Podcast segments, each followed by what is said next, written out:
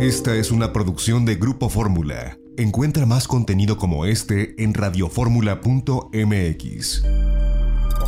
Yo los saludo, soy Eduardo Ruiz Gili, aquí en Grupo Fórmula desde la Ciudad de México. Recuerden que Grupo Fórmula es radio, televisión, internet y redes sociales. Y aquí en el estudio de Grupo Fórmula me acompaña Luis Miguel González. Bien, man, encantado de estar por acá. ¿Cómo estás? ¿Bien todo? Súper. ¿Sin tráfico? ¿Te agarró el tráfico? Muy pesado el tráfico. Sí, está. otra vez. ¿Te agarró comido o sin comer? Comido. Ah, bien. Yo de repente me encuentro aquí abajo a Luis Miguel con su sándwich. Le digo, "¿Qué? no le digo. Es que traemos vidas caóticas, ¿verdad? Y la ciudad no se presta para recorrer distancias. No, no se presta. Bueno, vámonos a Jalapa, donde está Luis Rodríguez Alemán. Hola, buenas tardes, ¿cómo están? Saludos a todos por allá en el estudio. Gracias. Y Hermosillo, Sonora, Marco Paz Pellat. Muy buenas tardes. Bien, yo quiero hablar sobre la conferencia de prensa de ayer del presidente, en donde participó la secretaria de Seguridad y Protección Ciudadana, Rosa Isela Rodríguez. Pues lo que dijo Rosa Isela trascendió las fronteras del país, porque yo hasta anoche había detectado a nueve medios, ocho medios estadounidenses y canadienses, que recogieron lo que dijo la secretaria cuando dijo que los ardillos y que controlan, etcétera, etcétera, pero que el gobierno le gusta la negociación, ya sabes, toda esta serie de, de inventos, bla, bla, bla, bla, bla. Bueno, fueron medios de centro y de centro izquierda.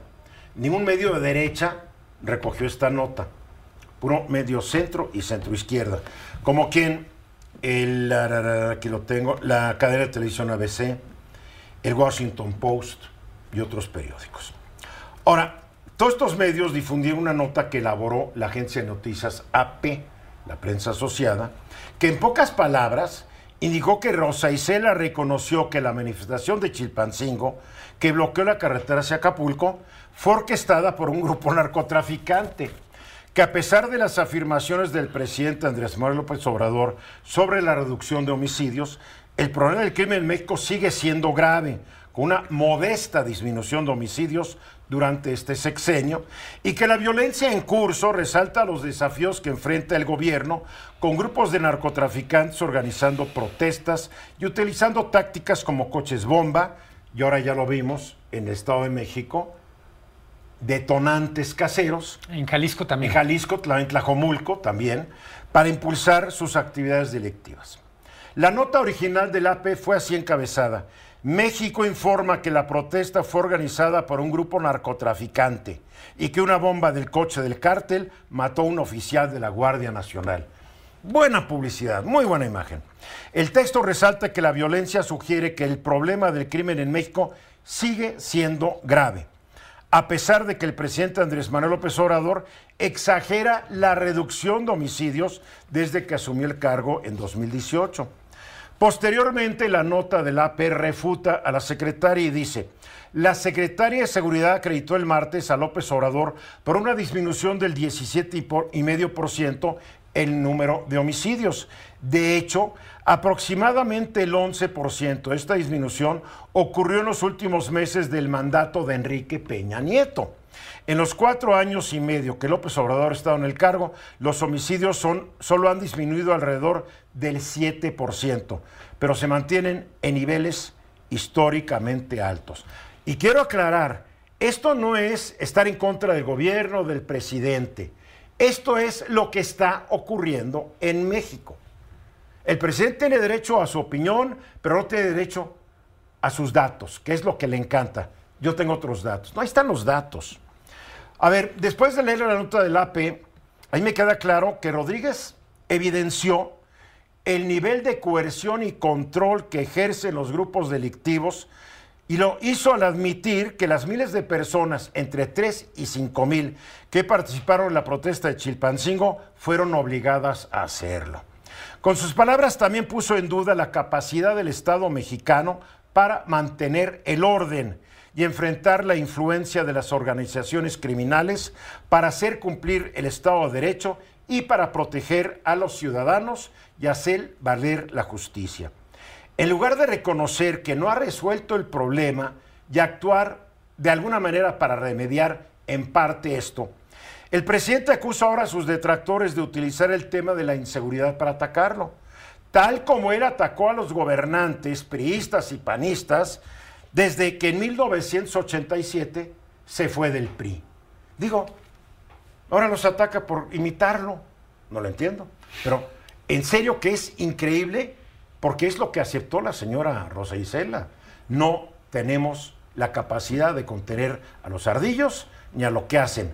Entonces lo disfrazan, es que no queremos reprimir y esto y aquello y queremos dialogar. ¿Cómo vas a dialogar con los ardillos? Está bien que la presidenta municipal de, de eh, Chilpancingo lo haga y que nadie en el gobierno federal levante un dedo para investigarla, ¿no?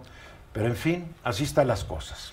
Eh, entre líneas y con todas las letras, la secretaria de Seguridad Pública reconoce que el narco tiene una base social muy fuerte en Guerrero. Claro. Cuando hablamos de base social, queremos decir legitimidad, queremos decir ha tenido la capacidad de convertir ciudadanos en agentes que actúan para ellos, ¿Sí?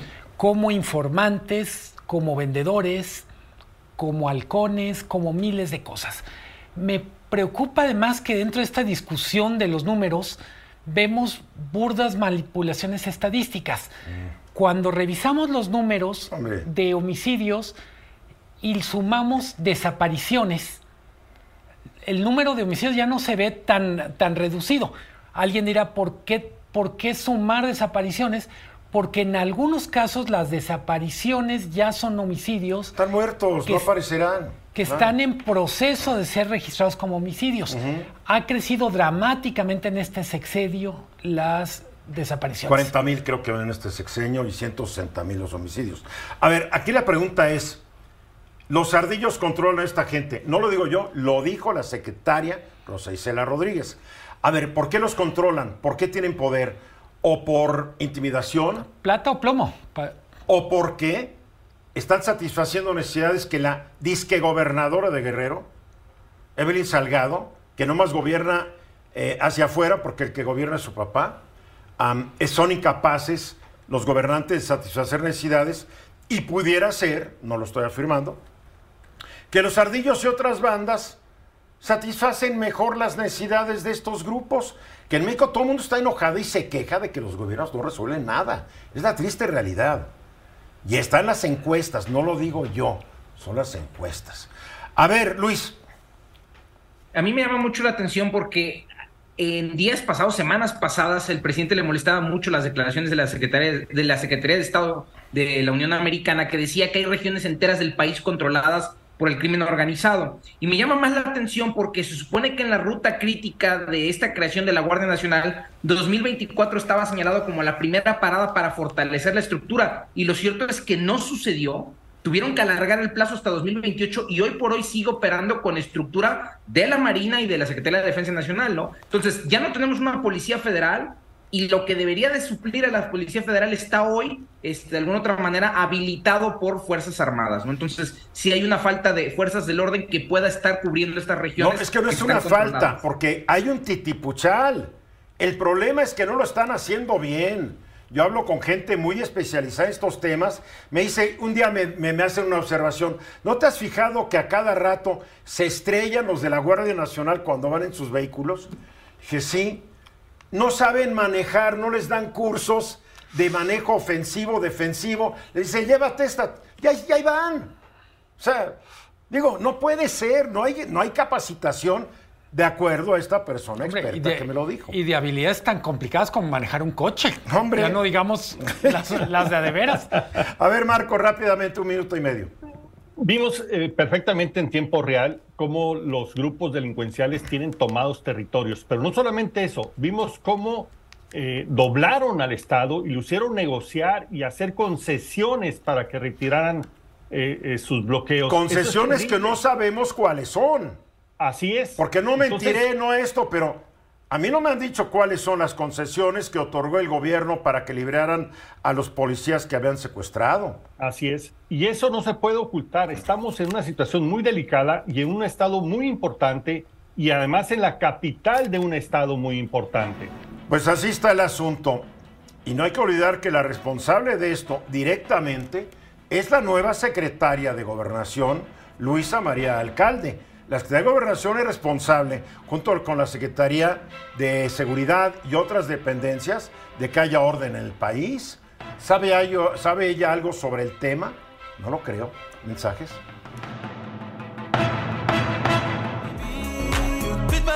Estamos aquí de regreso y esta mañana, o este día, en las páginas del Economista o en el sitio web eleconomista.com.mx, ustedes pueden, pueden leer la columna de Luis Miguel, que se titula, y la verdad es que está, hijo, está dura tu columna, ¿eh? Chilpancingo, Toluca, Chiapas. ¿Cuánto cuesta la violencia a México? Y empiezas con unos datos que dices, con razón no podemos salir. Por más que venga el nearshoring, por más que venga la inversión extranjera directa, el costo de la, de la violencia nos deja la lona. A ver, para ponerlo, ahorita que mencionabas, el nearshoring en el escenario más optimista puede generar dos puntos del PIB cada año, que es muchísimo. No lo genera el petróleo, por ponerlo. La violencia nos cuesta 18 puntos del PIB. Imagínate. Una quinta parte de lo que trabajamos termina literalmente evaporándose o yéndose para el caño por temas de violencia e inseguridad. Tú manejas un dato, 4.6 billones de pesos.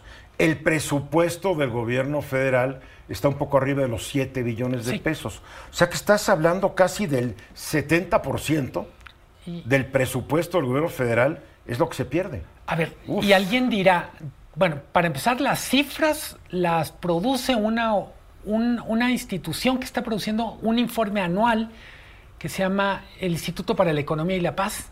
Australiana, muy respetada mundialmente. El, el, trabajo que hace sobre México es espectacular, se los recomiendo. Son 95 páginas, un capítulo solo sobre el tema económico. Pero el 18% es el promedio. Hay entidades, dice, para el caso por ejemplo, de Colima, es arriba del 40% de lo que le está costando la violencia. Que gobierna Morena, hay que decirlo. Ya hay que decir los estados, ¿quién gobierna? Porque también y tiene para responsabilidad. tres estados que son Oaxaca, Guerrero y Michoacán, cuesta entre 30 y 40% de su PIB. También los gobierna Morena. Bueno, gobierna 23 ya Pues sí, pero, pero no veo que aquí aparezca Chihuahua. No. No veo que aquí aparezca Guanajuato. A ver. Ni Aguascalientes. Yo veo que aparecen superior al 40% Colima, Zacatecas y Morelos. Entre el 40 y el, el 30 y el 40 del Producto Interno Bruto del Estado, Michoacán, Guerrero y Oaxaca.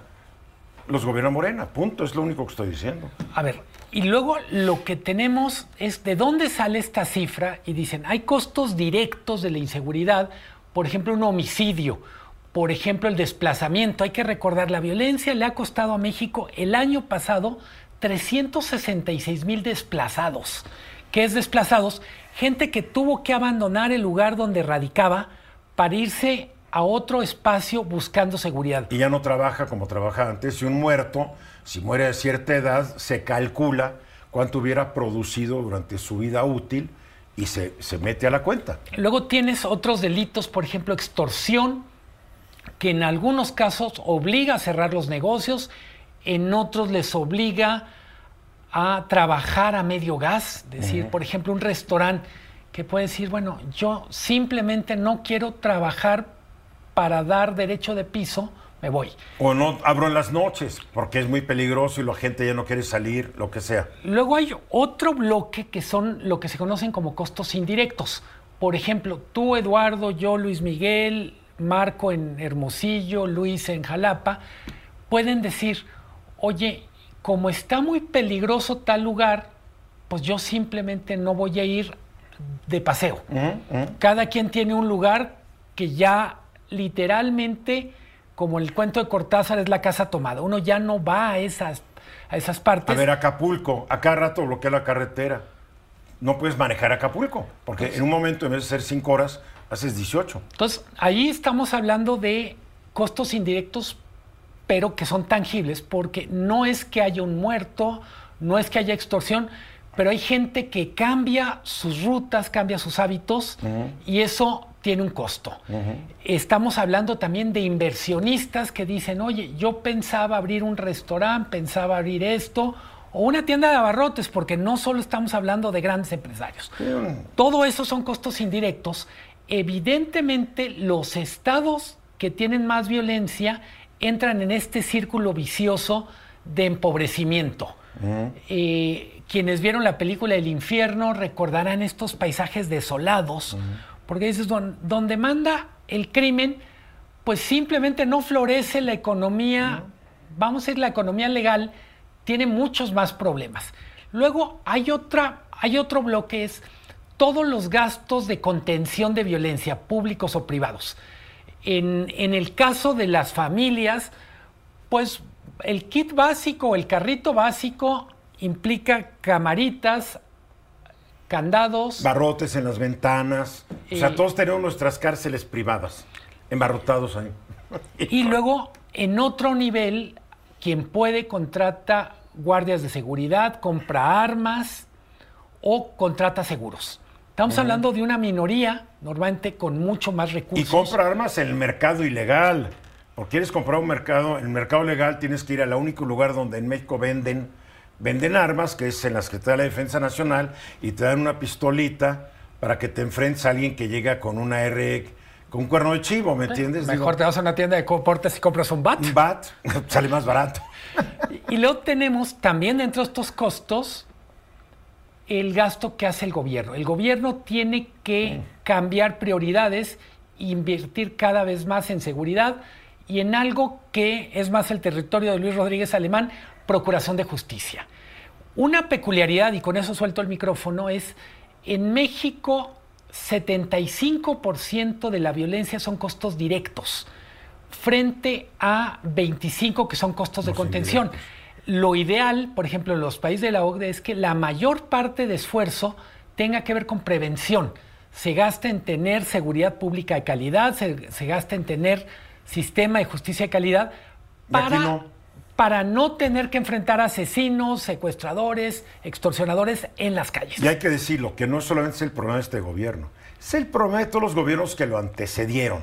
Nunca le invirtieron para mayor seguridad pública y procuración de justicia. Solo una cosa, Eduardo, es cierto que es, que es una responsabilidad de, todos los años, digo, de todos los gobiernos, pero este ya lleva cinco años. Cada día que pasa es más un problema de este gobierno y menos un problema del pasado. Pero además nos dijeron que eran diferentes y que lo iban a hacer bien.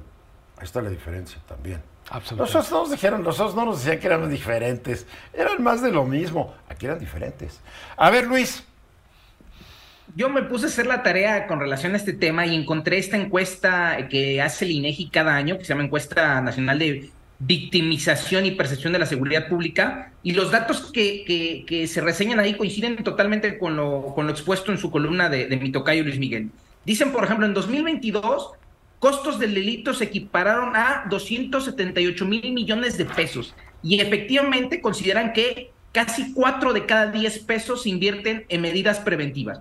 Y yo en el día a día, por ejemplo, lo puedo ver con mis clientes, transportistas que se les encarece el costo de los seguros. Claro. ¿no? ¿Por qué? Porque ya no te quieren asegurar una carga al mismo costo que hace 10, 15 años, ¿no? O restauranteros que efectivamente tienen que hacer un costo adicional en este, protecciones, en cámaras de seguridad. Lo cierto es que todo eso empieza a impactar en los costos, de lo que también hemos platicado en otros programas, sobre el costo o más bien la influencia que tiene la inseguridad sobre la, sobre la propia inflación, ¿no? Y estos datos que, que, que, aquí reseña el INEGI y que se complementan con lo que dice Luis Miguel, pues son muestra de ello, o sea, de que realmente el crimen sí está teniendo un impacto directo en que la inflación se encuentra un poco este, descontrolada. Claro, recientemente, hace unas semanas, Ipsos, la, una de las más grandes encuestadoras del mundo, publicó una encuesta que consideró a 29 países, México entre ellos. Siete de cada diez mexicanos dicen que en su rumbo opera una banda delictiva. Imagínate. Pero lo peor del caso, únicamente el 30% dicen que les preocupa el crimen porque les preocupa más la economía. Pero Imagínate, ya nos acostumbramos a vivir en un ambiente de criminalidad. Luis Rodríguez Alemán pone en la mesa un dato que es la criminalidad también es inflacionaria. Claro. Entonces, una parte que nos cueste más caro la carne, el huevo, el, aguacate, el, limón, claro. es, no es del Banco de México, sino, sino de la señora Rosa Isela. Claro, claro. A ver, Marco. El tema es que la inseguridad pega horizontalmente a todas las actividades. No puede haber desarrollo económico, desarrollo social, no puede haber democracia con la violación al Estado de Derecho y la impunidad que existe en este país. Nos está pegando durísimo. Esta oportunidad que es el nearshoring se puede ir por la borda porque no hay condiciones básicas para ejercer el Estado de Derecho en nuestro país y lo estamos viendo, insisto, en tiempo real, en cadena nacional. Pues no piensan como tú, no piensan como tú unas 300 empresas extranjeras que ya anunciaron que vienen a México, Marco. porque poderoso caballero es don dinero. La neta. Digo, así es. En fin. Tendrán que sumar a los costos, ¿no? Estos que están Los van a sumar, no tienen problemas, los van a sumar. ¿Cuál es la bronca? A ver, tenemos que irnos a mensaje, Luis Miguel. Muy rápido. Tiene mucha razón Marco en una cosa. Si el modelo de crecimiento es que haya una burbuja para que lleguen, ese no es un modelo sostenible porque no es el país en el que queremos vivir. Además no van a llegar todas las que deberían llegar. Van a llegar muchas. El nearshoring va a ser un éxito en México, pero no el éxito que debería ser por su cercanía a Estados Unidos, por la diversidad de la economía, por se está perdiendo. El que merecemos y el que necesitamos. Correcto, mensajes. Vamos aquí de regreso. A ver, eh, el Tribunal Electoral del Poder Judicial de la Federación hace días tomó una decisión, pues que a mucha gente la pues la sorprendió o la, pues le causó confusión, porque es obvio que las corcholatas y las dos adherencias de ellas, y que los que ahora quieren ser responsables del Frente eh, Amplio por México, están haciendo campañas electorales. Están diciendo lo que van a hacer, nos están prometiendo, van por todos lados, están gastando en carteleras, el mejor es Adán Augusto, no López. Yo no las puse, son mis cuates, pero no sé quiénes son. Es más, estoy demandando a las empresas para que las quiten. ¿Y sabes por qué las van a quitar? Porque ya el presidente dijo que las quiten. Porque antes, la ley ni nada. Para estos, la ley es AMLO. Bueno, en fin, entonces, hay mucha... ¿Por qué? Porque el INE, pues tampoco ha dicho de que de paren. A ver, no, no, no, ha dicho nada. Entonces, Después de tantas críticas a Lorenzo Córdoba por protagonismo, lo que la señora que está en el INE cree que sigue es volverse invisible. Claro, es lo que está haciendo. A ver, Luis Rodríguez Alemán, ¿qué es lo que determinó, eh, determinaron los ministros de la Sala Superior del Tribunal Electoral del Poder Judicial de la Federación? Bueno, pues el día de ayer la Sala Superior en sesión privada determinó confirmar... Además en sesión privada, cuando debería ser pública, para que tengan el valor de argumentar a foro en contra de sus decisiones de cara al pueblo, pero no lo hacen. Sesión privada. Sí, sí, aunque el reglamento se los permite, yo aquí siempre lo he dicho, no entiendo por qué hacerlo en sesión privada, y menos una decisión de esta naturaleza. Pero bueno, el día de ayer, en sesión privada, la Sala Superior del Tribunal Electoral, por cuatro votos a tres, determinó confirmar la este, determinación de la Comisión de Quejas y Denuncias del INE que eh, negaba el otorgamiento de medidas preventivas en contra del proceso interno de Morena. ¿no? Hay que recordar que hace exactamente una o dos semanas, si no me equivoco, eh, esta comisión este, de quejas y denuncias del INE le negó el otorgamiento de medidas cautelares a ciertas personas que fueron a denunciar eh, este proceso interno de Morena eh, y simplemente emitió una serie de lineamientos que decían, bueno, para que no, o sea, la, la comisión de quejas y denuncias consideró que se trataba de un proceso interno del partido este, que no podían intervenir ellos en la vida interna del partido y que no era un acto proselitista, ¿no? Porque no había un llamado directo al voto y que no se estaba eligiendo una candidatura. Eso fue lo que dijo el INE. Y emitió una serie de recomendaciones para no incurrir en alguna cuestión ilegal. Decía que para que ese proceso no fuera ilegal, eh, eh, exhortaba al partido Morena que no solicitaran el voto a favor o en contra de alguna persona, que no presentaran propuestas o plataformas electorales. A ver, a ver, vamos por partes, tú vas muy rápido. No solicitar el voto a favor o en contra. Lo están haciendo de alguna manera. tácitamente lo están haciendo. Y la otra acaba de presentar un, programa eh, de seguridad donde yo voy a sentir que estoy viviendo en China. ¿Es vote por Robocop? Sí, vote por Robocop. O sea, no voy a poder caminar en la calle y sacarme un moco, perdón la vulgaridad, porque va a estar viendo una cámara de Marcelo Ebrard. Digo, entiendo que mucha gente le va a gustar el, el, el proyecto porque llega un momento donde la gente está dispuesta a sacrificar su independencia con tal de tener seguridad, y lo sabe Marcelo muy bien. Pero digo, ¿qué vamos a ir ya al Big Brother, a la sociedad totalitaria, autoritaria tipo China? Pues como que no me gustó. Pero él está presentando propuestas y todos están presentando propuestas.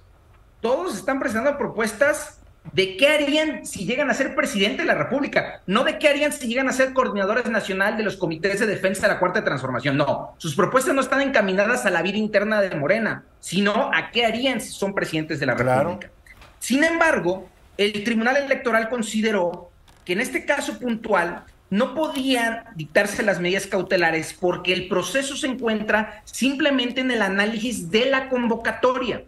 ¿Qué quiere decir esto? Que el tribunal no dijo que no hay actos anticipados de campaña. Como lo que se está analizando en esta etapa del proceso es simplemente la convocatoria, no pueden emitirse medidas cautelares porque la, convocatoria, ya pasó hace un buen rato, ¿no? Pero, pero, es que apenas se está analizando, ese es el tema. Precisamente por eso uno de los magistrados, el magistrado Fuentes, consideró que una vez que ya se resuelva el fondo de esta controversia, o sea, una vez que el INE diga en el proceso sancionador, hay o no hay actos anticipados de campaña, donde se analice ya no solamente la convocatoria, sino los eventos, los espectaculares. O sea, cuando se analice el conjunto de todo lo que está alrededor de la convocatoria, el Tribunal Electoral, o en este caso el magistrado Fuentes, dice, es en ese momento donde el Tribunal Electoral ya podrá analizar. No, pues lo van a hacer ya, como vamos, va a ser en septiembre, ya acabado el proceso. Esto es ridículo. Septiembre, pero del año que entra.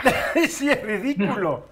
Ahora, yo solamente quiero, antes de, ceder el micrófono, recordar tres elementos de la jurisprudencia del propio tribunal que constituyen actos anticipados de campaña o precampaña. Estos tres elementos son claves para que se configure un acto anticipado de campaña. Y esto está en la ley de procesos electorales, la LEGIPE. Eh, en la, en la LEGIPE, en la ley este, eh, de instituciones y procedimientos electorales. Uno es el elemento personal tiene que ser cometido por partidos políticos, por aspirantes o por, precandidatos. Ya lo están haciendo. Otro es el temporal, que sea antes del inicio de las campañas. Ya lo están haciendo porque para llegar a la tercera semana de noviembre todavía faltan muchos meses. Exactamente. Y el tercer elemento, que es el más, el más difícil de acreditar, es el subjetivo. Dice que requiere que el mensaje sea explícito o inequívoco respecto a su propósito electoral. Y este propósito electoral puede ser el de posicionar a alguien con el fin de obtener una candidatura. Eso lo dice la jurisprudencia del Tribunal pues también lo están haciendo. Son tres elementos que están acreditados, ¿no? Y que se tendrán que analizar, pero como dices tú, ¿cuándo? No lo sabemos. Para, ya lo dijo Luis Miguel, para septiembre del año que entra. A ver, Marco.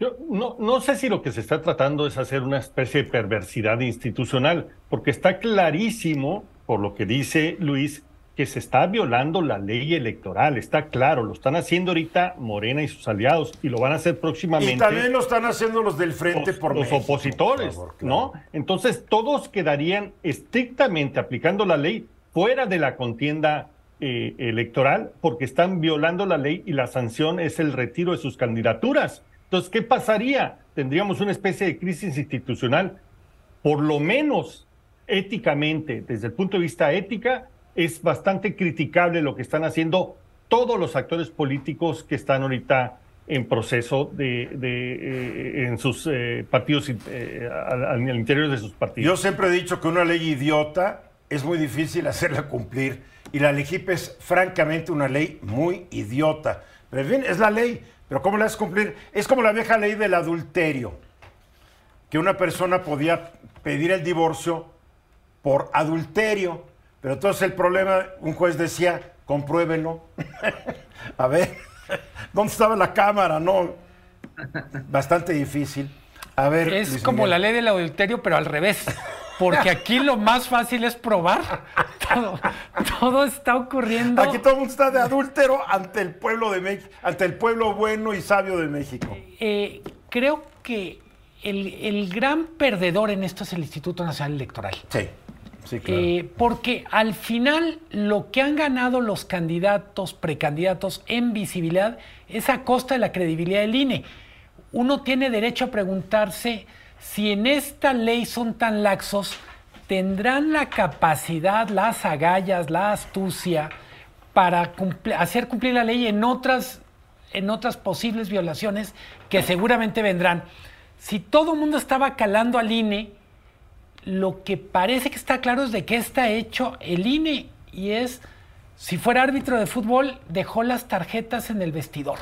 Bueno, el hecho de que el INE, con mucha alegría, hayan ido a visitar al presidente a Palacio Nacional, habla muy mal del INE.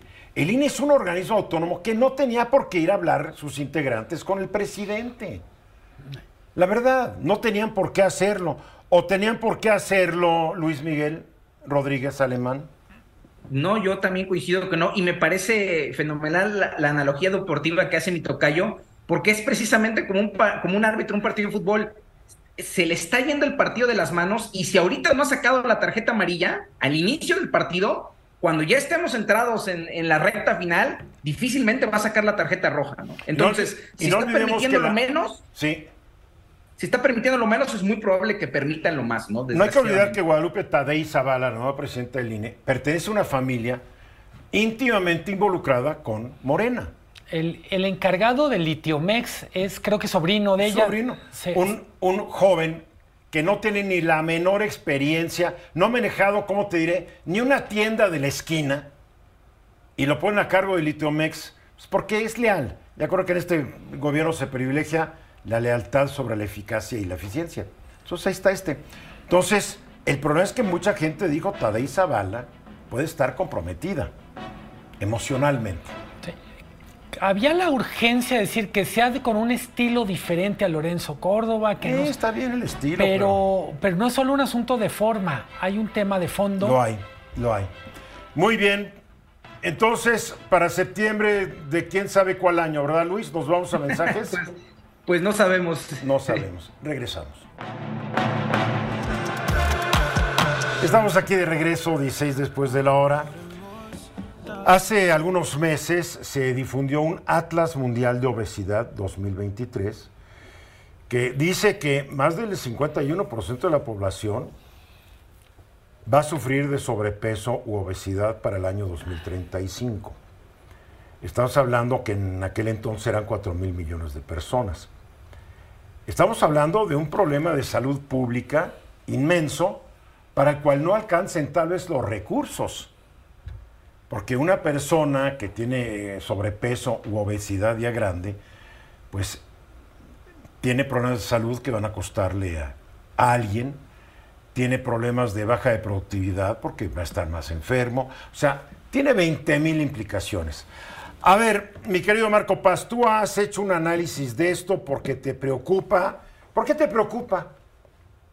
Tú- Porque- yo- a mí no me preocupa porque el 2035 no voy a estar aquí para preocuparme y tal vez Por tú tampoco. Así es. Es una gran contradicción. Por un lado tenemos un problema gravísimo de hambre y por otro lado tenemos un problema gravísimo de obesidad y de sobrepeso al mismo tiempo, ¿no? Una gran desigualdad. Y el costo que tú has señalado en términos de salud, pero también en términos productivos, es grandísimo. A nuestro país, según el INCO, por lo menos nos cuesta anualmente el tema de la obesidad 85 mil millones de pesos directamente, por lo menos, ¿no? Es una cantidad inmensa. Pero hay quienes esto lo traducen en oportunidad de negocio, Eduardo, y es el caso de las grandes empresas farmacéuticas.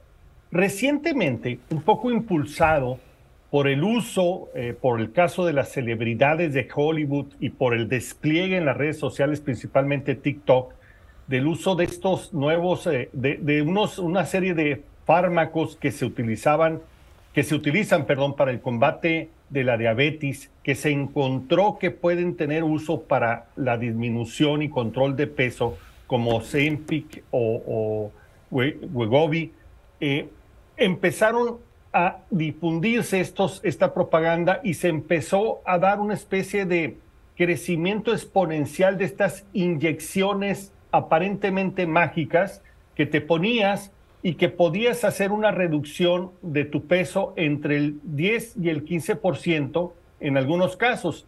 Y esto ha bueno, son a ver, son inyecciones, pero también hay una, hay una, versión en pastillas. Está por salir una versión de pastillas. Bueno, la, la semaglutida ya existe en versión de pastillas. Así es. El problema, Eduardo, es que esto ha desatado algo incontrolable.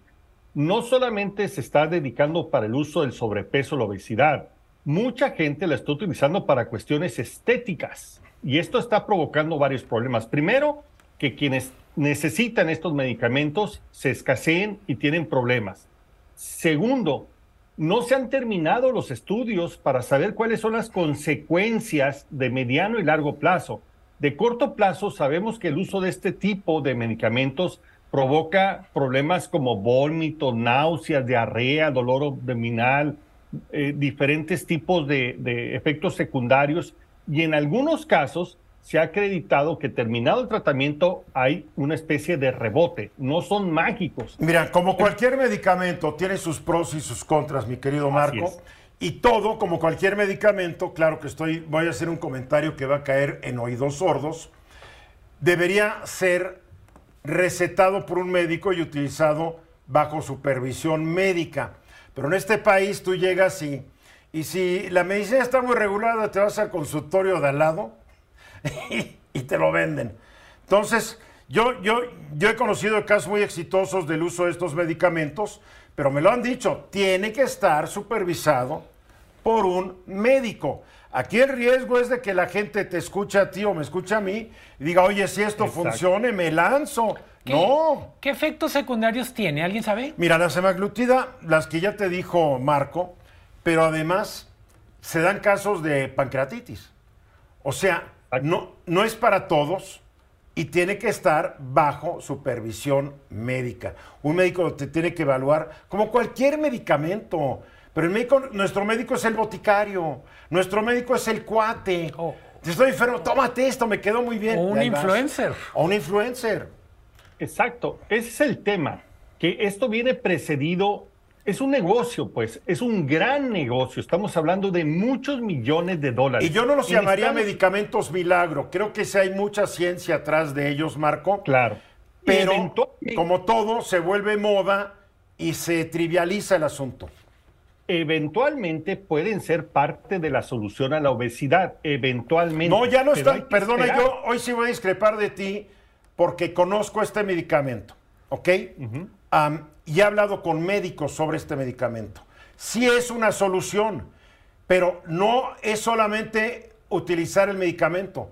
La gente que lo toma tiene que cambiar sus hábitos alimenticios, tiene que empezar a saber controlar la boca, tiene que saber, es un cambio de actitudes como en todo. Estos son medicamentos que te ayudan, pero si no haces un cambio en tu conducta, pues por eso tú hace rato dijiste, va a haber un efecto rebote. No hay magia en esto. No, nunca hay una oportunidad para corregir un problema alimenticio.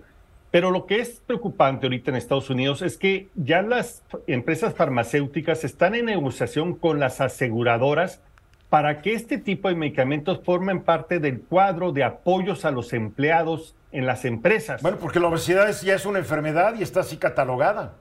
Exactamente, y tiene una gran consecuencia en la productividad de las empresas. Claro. ¿No?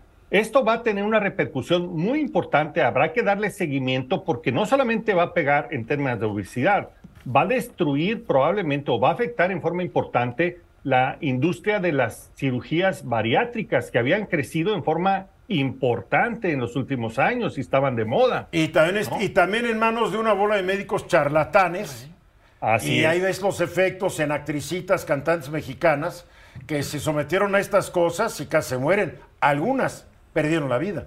O sea, como en todo, yo, yo porque vengo de una familia de médicos, cuando de medicina se trata, yo pido una opinión. Si me dice tienes que hacer una evaluación para poder hacer esto, me hago la evaluación.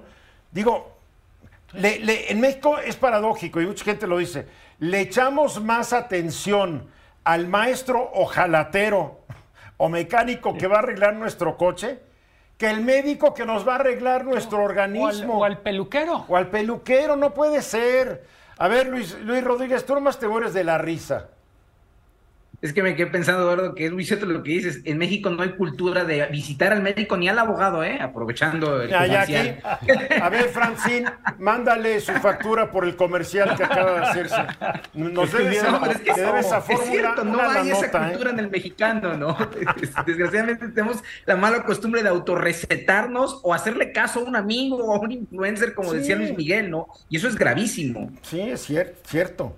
Y, y aquí está el problema. A ver, en el, en el origen el tema de, que pone Marco en la mesa es, sigue siendo el crecimiento de la obesidad, sigue siendo el problema. Aparece en el horizonte una posible solución que tendrá que ser acompañado con una política pública, con un cambio cultural.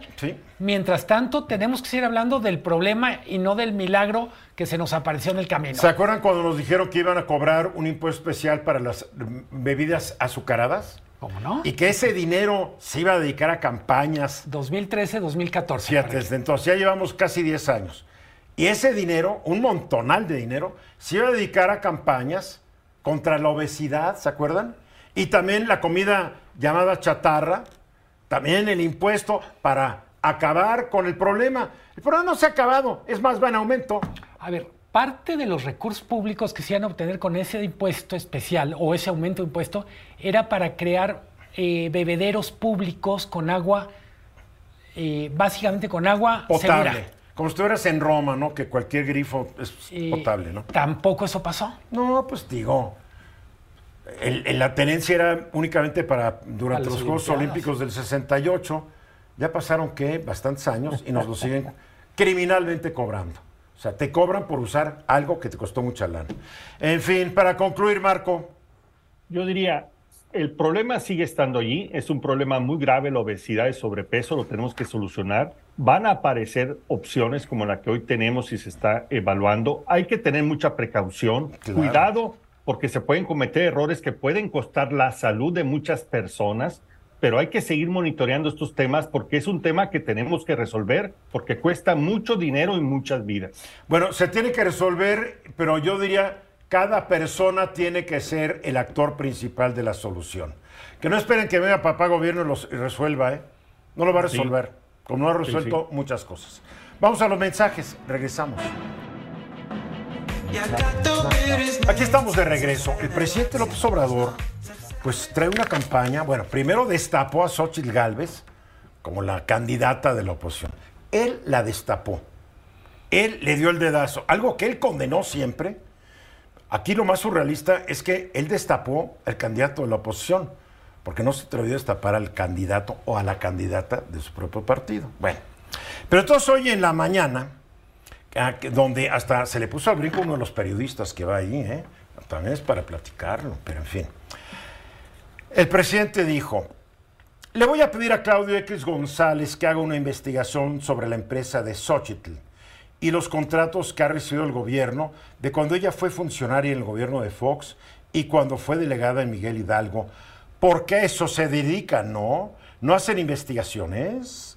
Vamos a darle un tiempo a ese grupo y que le pida información al INAI si nos da el resultado de la investigación, vamos a quedar todos muy satisfechos y vamos a poder reconocer si su asociación está realmente en contra de la corrupción. ¿Cómo lo ven? Está bien, ¿verdad? Esto va a ayudar mucho. Desde luego, si ellos no hacen la investigación, ustedes, refiriéndose a los periodistas que están ahí, que son mirones profesionales, pueden. A ver, número uno, eh, no le pueden pedir información al INAI porque el presidente le dio órdenes a sus senadores de que no aprobaran el nombramiento de los nuevos eh, elementos comisionados. Del, comisionados del Pleno del INAI y como no funciona, no se lo pueden pedir al INAI. Pero el presidente ignora el proceso. El proceso es que le tiene que pedir a, a, las diferentes dependencias públicas donde el presidente crea que trabajó Xochitl, entonces yo particular le digo, a ver, empresas, eh, secretaría de no sé qué, quiero los contratos donde se manejó la empresa Xochitl. Pero para eso puedo entrar al sitio de internet donde están todos los contratos, o supuestamente están. Ya cuando la dependencia me dice no tengo contratos o no te los quiero dar, entonces voy al INAI y le digo tal dependencia no me quiere satisfacer mi derecho a la información. Y que le pida a Molécula que lo haga, por ejemplo. Sí, el presidente no tiene idea de lo que es el INAI, la verdad. Entonces no se lo tienen que pedir al INAI. Pero además, esa no es chamba de Claudio X González. Esa es chamba de la Unidad de Inteligencia Financiera que depende de su gobierno. O de la Secretaría de la Función Pública que también tiene facultades para inhabilitar empresas que tengan mal comportamiento. Claro. Entonces, depende de su gobierno que, que, investiguen. Y si van a investigar pues que investiguen a todos. Porque un secretario, un exsecretario de gobernación que ya lo pescaron dos veces con relojes de más de un billón de pesos que además dice, yo necesito que me dé dinero porque yo meto los 5 millones, pues es muy rico, ¿no? que se investigue, que se investigue a Marcelo Ebrard, que dice que es muy rico, que se investigue a Santiago Krill, que se dice que es muy rico, que investiguen a todos, le harían un favor al pueblo bueno y noble y sabio. Una investigación. A Manuel Velasco. A Velasco, a todos. Creo que Noroña es el único que... Que tal vez la libraría. Entonces, entonces que no se lo pida a Claudio, señor presidente pídeselo a la Unidad de Inteligencia Financiera, pídeselo al SAT, pídeselo a la Contraloría. Esas son las autoridades. Ahora, como ciudadano, el presidente puede pedirlo. Yo, Andrés Manuel López Obrador, exijo que me digan bla, bla, bla, bla, bla. Y ya. Perdón, otra dependencia que no mencionaste, que es muy importante, la Fiscalía Especializada en Delitos Electorales. También. Si hay dinero sucio en alguna de las campañas, hay una dependencia que en teoría tendría que ser la chamba. Claro, entonces yo estoy de acuerdo con el presidente, que investiguen a todos los que están, a los 13 del frente y a los 6 de, la 4T. Que se investiguen a todos. Que, que, nos convenzan que todos son honorables, que todos hicieron o el mucho o poco dinero que tengan de una manera honesta y legal. A ver. Perdón, es a ellos en su persona, pero a sus campañas. en este momento no solo hay que poner bajo la lupa el patrimonio de las personas, sino la forma en que se están financiando las campañas. ¿Por qué es tan importante eso? Está muy demostrado que los compromisos que se adquieren en campaña son compromisos que determinan la forma en que se gobierna. Así de fácil. Mira, hoy ya le contestó Xochitl con su estilo tan colorido, con su lenguaje tan florido. Y voy a citar a Xochitl, no yo. No yo. Ya le contestó, dijo, mi empresa es tan chingona que su gobierno la contrató para dar servicios al aeropuerto de Santa Lucía. Úchales, ¿qué no le dijeron al presidente que también investigue los negocios que ha hecho la empresa Xochitl con su gobierno? Bueno, y digo, capaz de que, digo. Y en uno de sus proyectos mascota. Es que es increíble. ¿Sabes qué pasa? Que el presidente da cierta idea de que está desinformado que no le informa su, ¿cómo se llama su director de comunicación social? Jesús Ramírez, no le informa. ¿Cómo le informa el otro? El que estaba en, el que estaba en proceso y publicaba eh, artículos falsos, Genaro Villamil, no le informa. Le debería informar, yo te digo, porque Genaro Villamil una vez publicó una serie de artículos sobre mí que tuvo que reconocer el director de proceso que estaban mal, que estaban equivocados, que no estaban investigados. Y este cuate está a cargo de la radio pública, o en fin. Entonces, yo creo que sería bueno que el presidente ya también le diga, a ver, gente del IFAI, eh, del, aeropuerto, qué negocios hicieron con Xochitl, tal vez son falsos, son chuecos, no lo sabemos. Porque que este gobierno es muy honesto es porque nos lo dice. Pero todos los presidentes nos dijeron lo mismo y después salió la porquería. también denunció que José Ángel Gurría Tuvo una pensión de 1.3 millones de pesos en Nacional Financiera por haber trabajado ahí un año. A ver, yo nunca estuve de acuerdo con estas pensiones que se daban los priistas. Trabajé un año y ya tengo pensión para el resto de mi vida. Era un abuso de confianza. Y no defiendo a Gurría, pero Gurría lo hizo de acuerdo a las reglas del juego de aquel entonces, que estaban malas reglas y eran reprobables. Pero en fin. después quiso defender al Seguro Social. Ya ves que en Cancún murió una niña porque se le cerró el elevador y la mató. Ah, hay un contrato de mantenimiento de estos elevadores. Todos echando la culpa a la empresa. Pero el Seguro Social debe supervisar los trabajos de esta empresa de mantenimiento, como el inútil eh, director del Instituto Nacional de Migración debería haber supervisado los trabajos de la gente que manejaba la cárcel de Ciudad Juárez. Digo, siempre es echarle la culpa a otros y no que, acepten su responsabilidad. A ver, Marco.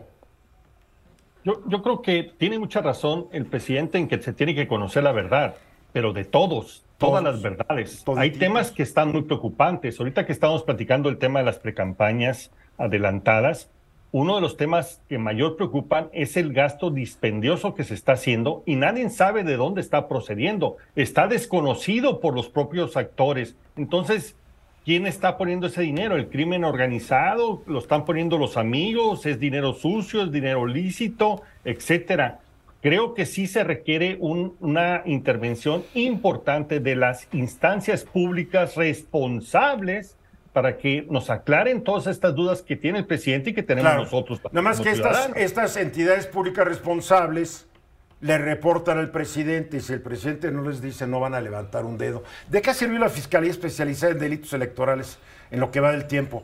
Si su gran amigo Ortiz Pinquetti es el que está a cargo. De nada, de nada. No, a ver, y también es un asunto con qué tan capacitada está la gente, me refiero hasta si, si está en un momento de su carrera en donde puede aportar en trabajos que se requieren 10, 12 horas diarias. No lo sé, pero la debilidad institucional de este país es patente cuando las instituciones no actúan porque deben actuar. Actúan si les dan la orden o no. Eso es un, un personalismo de la institución, es una Digo, increíble. Luis, para concluir.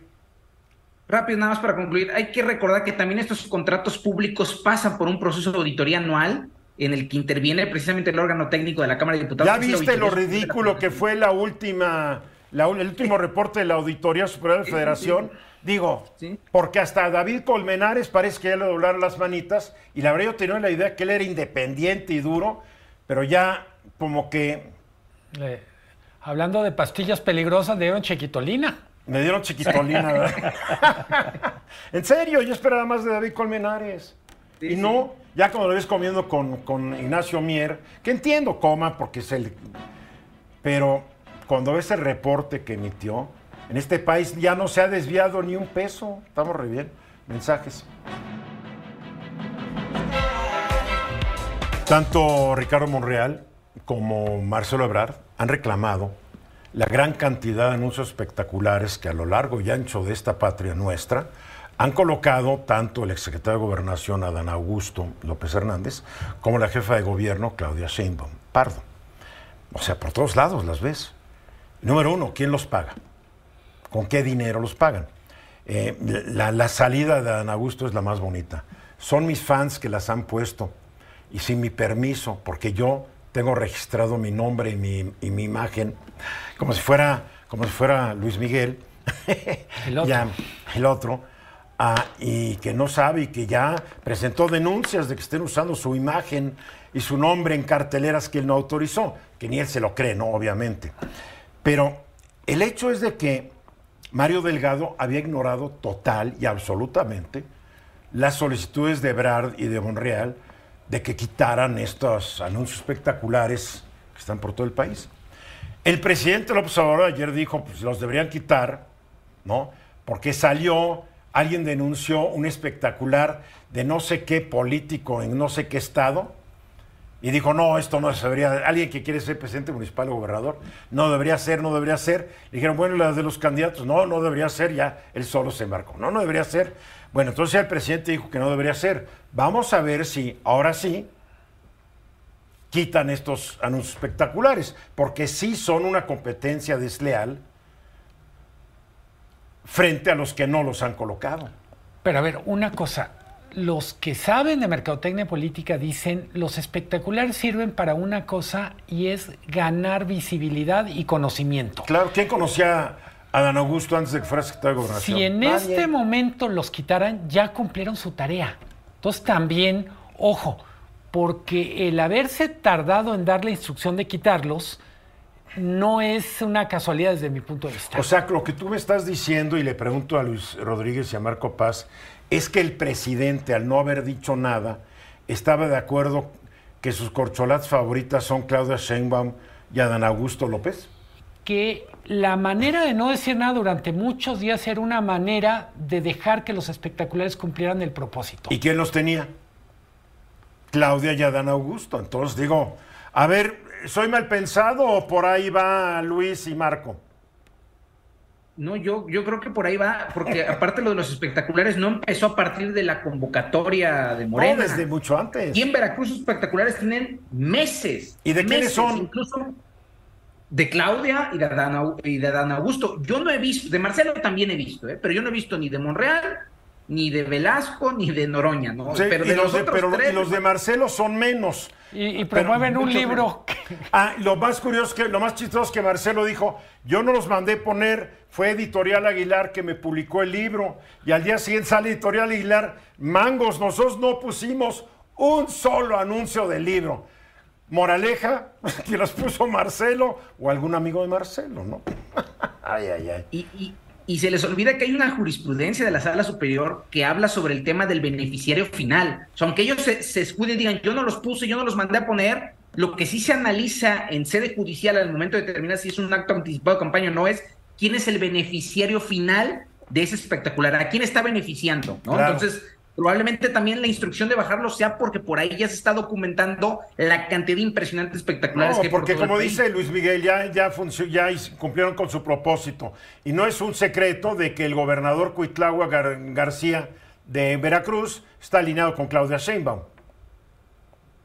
¿O no? Sí, sí.